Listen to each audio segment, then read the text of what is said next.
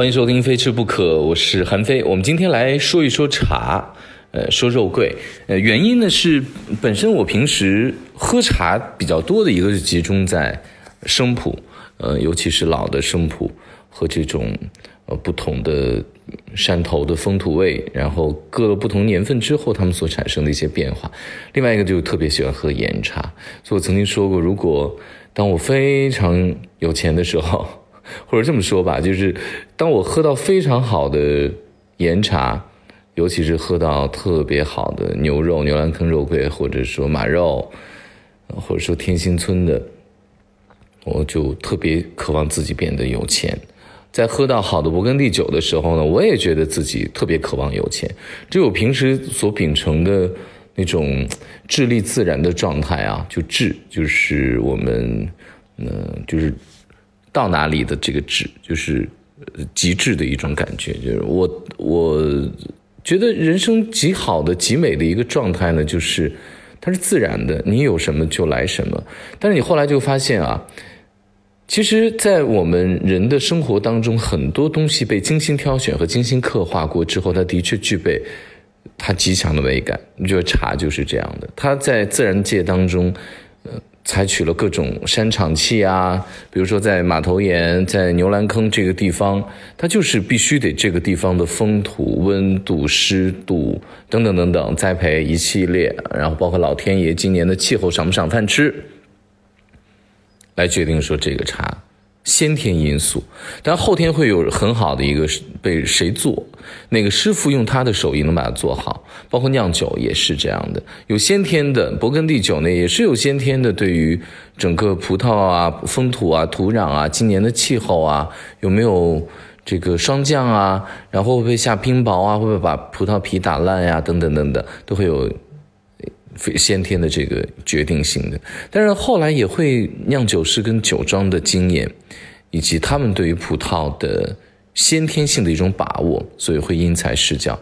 那茶也是这样的，所以在这种情况之下，我就会有的时候会从我所遵循的所谓，这个是司空图在是呃二十四诗品当中的这个讲到的，他说这个智力，其中有一品呢就是智力自然。就是最美的东西，最漂亮的东西，它是更接近于自然的感觉。那我在喝到最好的茶的时候，我忽然间就会有一些改变。我以前觉得自然就是那你就直接把自然界的东西拿过来就好了。我就忽然想起来，我在上大学的时候，我的导师刘毅，他是峨眉电影制片厂的一个资深的导演。他曾经他就说过，他说让我们拍一些更接近于我们生活当中的东西，然后让我们拍下来，然后他拿去我们电视表演课程嘛，拿去来评分。那有的同学就会在那个草地上哇走来走去，拿镜头这么晃来晃去。然后他说为什么要这么做？那，同学讲说这个就很自然呀。他就告诉他说，那你应该把你上卫生间，把你睡觉，然后把你随便在那吃饭的样子拍下来。这就是你所谓的自然跟记录，不是？所以我觉得智力自然是经过我们人的一种挑选，或者经过我们人的美学思想的一种熏陶。和决定之后，它更接近于，或者说能把自然的东西最大的放大，能把它自然的天性最好的呈现在我们面前。所以说呢，这个时候的自然是一种挑选。为什么说挑选呢？因为自然界的东西不是每一个树都可以变成茶，也不是这一片茶园的每一株都能变成一杯好茶。所以呢，它就是一种挑选。所以智力自然，我就会有新的了解了，新的认知了。智力自然应该是。我们经过我们人的审美和我们人的审美和我们人的文化和我们人的集体信仰和人格和我们内心所需求的那种静虚空的东西能够达成真正的共识的东西，这才叫做所谓的智力自然，这是我所理解的。那今天我们要说的就是我前两天一个人呢喝了一泡极好极好的马头岩肉桂，这是好几年前。呃，马头岩茶研所，我收到的茶，那一共只有九泡，所以我喝的特别省，现在大概只剩两泡了。我极其重要的时刻，然后我会试一下。那今年之所以是因为今年还没有试茶，我说我应该试一下这个茶到今年之后有没有变化。一个想试一下所谓的大师茶，然后它又不是重焙火，不是一次焙火极足，它的今年会不会退火？就岩茶是要焙火的嘛，有的是分这个跟咖啡一样分轻的、分中的、分重的。如果轻焙火，当年喝一喝啊，好香啊。然后呢，搁到明年就喝不了了，甚至于连今年都熬不过去，工艺有问题的话，你就会觉得它有那种反清的、令你非常不喜欢的那种焦糊加之茶的那种非常杂乱无章的一种，让你觉得披头散发的、慵懒的。那种质感在你嘴里面乱七八糟，你觉得太不修边幅了。所以呢，这就是岩茶它难，它难在这个地方，因为它时刻在变化。今年的好茶到明年不一定是，所以我就拿一泡马头岩的最顶级的肉桂，我一个人喝。我说，既然我今天喝，我就用这个壶，我哪怕一个人喝，今天撑破肚皮，我也要喝到底，因为这个茶从头到尾每一泡，从开始。到中间段，再到最后的尾水部位，我都得用我自己的经验再去进行一次审核，也是自己味蕾的又一次学习跟深造。实际上呢，在喝好的岩茶的时候啊，前三泡基本上都是卸妆，就是你会把这个茶在人生若只如初见的时候，这个初见的这一面。他就给你带过来，他好像就是化了妆的女生一样。所以前三泡茶是在卸妆，其次才会一一的出现所谓的花香。肉桂应该有它的这种桂皮香，还有呢就是所谓的山场气。山场气是什么？就是你能喝得出来这个地方的这个山，它本本来有的一种气度。你比如说马头岩，它那个山头长得就像马头岩，它并不是说那种极其巍峨的、壮丽的，然后让人觉得密不透风的这种山，不是。它是有它的圆润感，它有它的湿润度，它有它的可商量，它并不是说给你完完全全的拍板了，你高不可攀的这种感觉。所以就是它的山场气，实际上就是它的。风土，风呢，一个就是它的气候，然后还有它的所谓的这种，嗯，每年的温度啊，等等等等这些。土呢，就是它土壤变化，它土壤这块土壤跟它的山石所结合这种矿物质啊，包括它土壤本身的不同的颜色，然后土壤本身的这个树扎根多久多少年所带来的从土壤里面能所吸取的营养的味道是不一样的。然后我们把它称之为山场气。对啊，称之为山场气。当然，茶一直会受这个所谓的风土的影响，只是有一种气味，或者说某一种感觉，你闻到的气息，它茶的结构给你带来一种山场气。还有它的岩石韵味，因为岩茶岩茶嘛，就岩岩石的这个岩茶。还有一个就是身体发生的变化，就你会不会这个茶给你带来身体的变化，让你它的茶气。是呃，让你身体有感觉啊，还有就是尾水，最后的尾水它是否是持续的不会垮掉？因为越往后走，尾水是挺考验茶本身的茶底的，就是你这茶本身是一个挺曼妙的、挺有修养的树枝上，呃，茶树上过来的。那你其实到最后呢，它就是一直持续的甜，还有一种它不会松垮。不会让你觉得这个茶垮掉了，不会有那种垮掉的感觉，所以它一直是有汤感的。另外一个就是以我不成熟的经验，我觉得大约把这些所有的我刚讲的经历完之后，我再去判断说这个茶好不好，我不要一上口之后说啊这个岩茶很好。所以我有一个朋友呢叫海燕，他是一个很厉害的茶师，我觉得他是我朋友圈里面最挑茶、最挑剔茶的十分之一人，他就跑到。每年会到茶山啊，包括这个武夷山啊，包括呃云南的普洱茶的产区啊，义乌啊、勐海啊，包括福鼎白茶这些产区，那些茶人都很怕他，就是他，因为他去了之后，他极其严苛挑剔，就是他一直说你先喝，我们过会儿再说。那我想大概经历完我刚讲的那一系列评判，一直喝完尾水之后，我们才有资格说这款茶是一个好茶。或者坏茶，通常一开始就下决定的，我觉得，如果是好茶被你说成不好的，对它不公平；如果是一款烂茶的被你说好了之后，你后面又尴尬的无法收拾。另外就是好的岩茶，它还是可以捕捉到无味的，它有它的酸感，它有它的咸味，它有它的新的就是所谓的苦的苦的这种感觉，甚至有的茶会出现一种辣质，就是辣辣的感觉，但它不是吃吃辣椒的那种质感。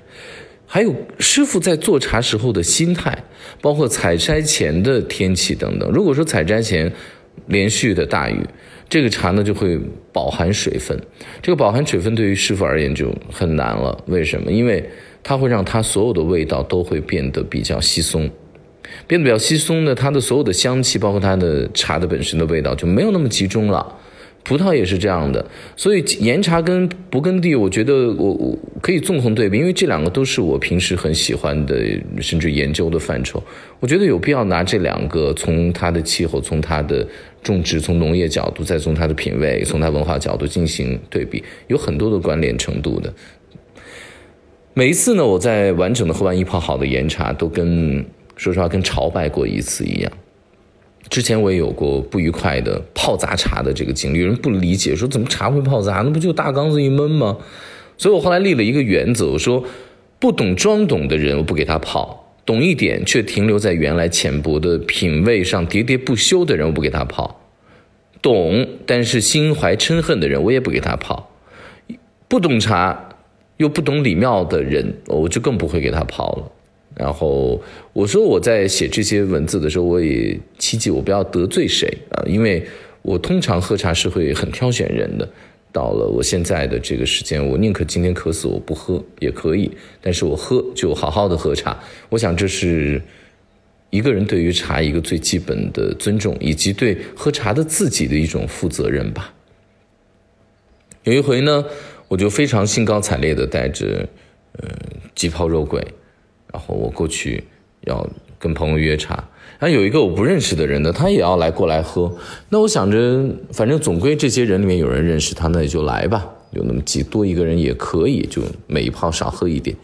呃，来了之后呢，想两三个人 OK 嘛。然后他就说，我喝岩茶我只喝前三泡，喝三泡之后我就不再喝了。然后我就侧面问我说，哦，那你喝过呃什么什么茶吗？我说你喝过哪个师傅做的什么茶吗？然后等等等等，嗯，他完全没有表情。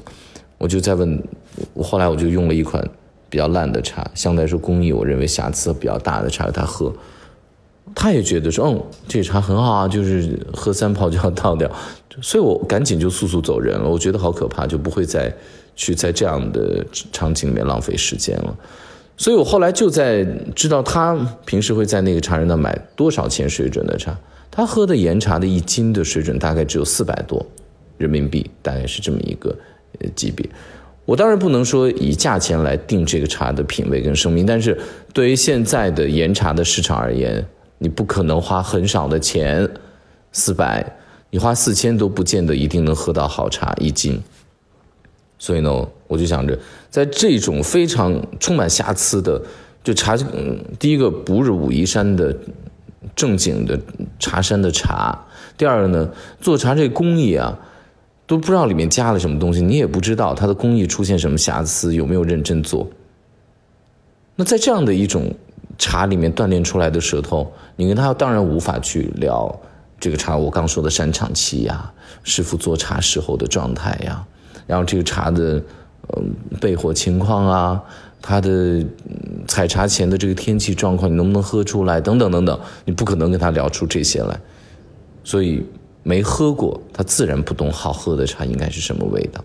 我记得我有回跟奔富酒庄的人聊天，我是在澳洲去奔富的酒庄跟他们，呃，中国这边的代表聊，他们就说啊，好多人假奔富喝惯了，然后他们拿了一瓶真的奔富过来说。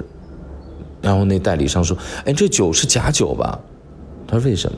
你酒喝起来竟然没有酒味儿，没有酒精的味道。”所以他就知道，就喝惯了勾兑的东西的人，你让他喝一个真真认认真真酿的奔富的四零七，甚至于更好的酒，他觉得索然无味，他觉得不是那种被添加剂暴击过之后味蕾的那种体验，他觉得这个酒跟茶不对，他明白这个意思。那我在。我之前在昌平，在山下有一个院子嘛，我在那住的时候呢，呀，周围住了所谓好多的很多文化人士啊等等。我觉得我刚出道的时候，我是有点高估了，我就说那我到了，我就常年开门迎客呗，谁来都喝茶，我随时欢迎大家来喝茶。然后有一次呢，我们就说啊，我这个心态就是开一泡，就是我。刚刚讲的这一泡正经的，嗯，最顶级的马头岩，啊，一个毛茸茸的设计师，他来就在喝，他就说啊，我我在隔壁村，我在某家我喝过特别好的大红袍，一斤七万，等等等等。我说那谁做的茶呢？他不知道。我说哪一年的也不知道。那哪儿的呢？产区哪哪个山头的也不知道。然后呢，继续用平缓的语气争夺这个谈话场的 C 位，继续在吹他的牛，在说他曾经喝过多么牛的茶，等等等等等等。然后呢，完全忘记了我在给他泡的这个茶是什么味道。所以我后来也懒得给他介绍你你喝的这个茶是什么样的茶，多好啊，等等等等，它的工艺啊等等，我不想。哎呀，过去心不可得，我也不要讲这些了。我觉得。好没有见过世面的样子，所以我觉得所谓的有的文化人士是我们对他的一种高估。另外文文人相亲嘛，我们老说茶人其实也是，所以给一个做茶的茶人泡茶的时候也要慎泡。比如说你去贾家拿了乙家的好茶，即便是呢你是好心分享，那人家会觉得说你是要来砸我场子吗？人家会觉得自家孩子长得最漂亮，然后他最心疼。我爸曾给我说过一个故事啊，有一个人呢，他拜托旁边这人说：“哎，你把这糖给我们家孩子带过去。”然后说：“你们家孩子是哪个呀？”就那孩那群里面长得最漂亮的那个，最好看那个。就这个人呢，拿过去给了自己家的孩子，没有给这个委托人他们家孩子。原因是什么？真是说，我觉得我们家孩子长得最好看，就是这么一个。我是吃过这个亏的，我泡砸过，因此就被别人我在泡一个很好的茶的时候，他永远就说你这茶不行，有问题，就从各种酸的、甜的给你在，呃，很奇奇怪的心态的时候，我说我泡砸了，我说我封口了，我以后也不会再跟这样的茶人去论茶了，也不会去跟他再去泡茶了。尽管他以前有几把刷子，你后面这几把刷子属于自毁前程的那种。所以说也得看茶人自己的境界，因为我曾经也会在灵隐寺去泡茶，那我进一个茶铺，那我自然而然我就不会带茶了。我说我只能在人家那儿去喝别人的茶，那结果那天聊得很开心，我说我也带了呃牛栏坑肉桂过来，我们可以斗一下茶，因为灵隐寺好多的师傅都很懂岩茶，也经常在他那儿喝茶，一个不大的店就在灵隐寺旁边，然后呢我们就一人带了一泡。就约定第二天，在我走之前，上飞机之前，我们就去喝茶。那天斗完茶之后呢，我们之间从来没有说过说谁的茶好，谁的茶坏。我要走了，我说我起身回京了。他说你的茶不比我的茶差，也就是说，他的意思，我今天的茶赢了。然后我们就互相愉快的笑一笑。那天外面下了很大的雨，我说我就在雨后天青里踩着石板。口留余香的告别，我心里面全部都是那一句宋诗：“扁舟浮玉山前过，想见江湖万里情。”这是一种极好的境界。其实呢，还有一种人是我不懂茶，我也不愿意懂。哇，你这么天天这么喝茶，你太做作了。其实这一卦也挺令人头疼的，就是说你不懂的，你不要来。然后呢，你你既然到别人家了，别人用茶来招待大家的时候呢？我觉得你可以把自己完全放逐在人家茶主营造的气氛当中，这种状态是最容易喝到好茶的。我觉得我这一点就是这样。我大概十几年前开始要，呃，就是认真的要进行喝茶的时候，研究茶的时候，我就是每次我不懂，我就把自己放在这个，无论是在去云南各个普洱茶的山头，包括会喝茶的这些茶艺师，包括呃这个普洱茶博物馆的这些。馆长啊，等等一些品品品茶师等等，酒也是世界各地酒庄，我不懂，把自己放在哪儿，我一定人生是有盲区的。你这样全然的接受他给你的松弛的介绍，他全心全意为你的品鉴服务的时候，你是最容易享受到好茶跟好酒的，而且你容易得到。所以呢，如果。你自己本身不是很清楚，你还一直在拒绝和甚至于抨击攻击别人，觉得别人做泡茶的人很做作，然后你也不愿意懂，你其实就是不知礼，这是很遗憾，这是属于从品味上的自绝后路，因为你不给自己机会。我们在我在山下住的那个院子旁边，村里面有一个朋友，他我们叫他鲍大师，他就非常会泡岩茶。我经常拿一些新茶来说，我有点拿不准的时候，我找他去泡，他永远都是宽水碗来泡。然后他从几乎从未失过手。然后呢，我再按照他泡的这个茶的这个味觉记忆，我回去再去寻找，然后总能够把这个茶后来泡好。所以我就自己得琢磨琢磨。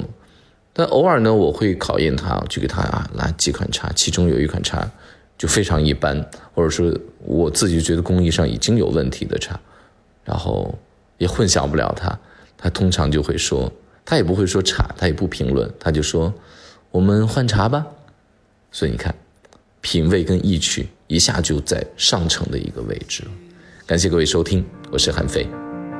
Oh, what possesses you? Oh, what possesses you? Oh, what possesses you? When you're in the half light, oh, it is not you I see, and you'll live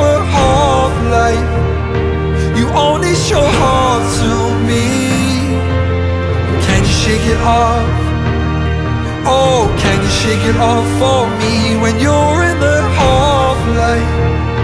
I don't like the half I see.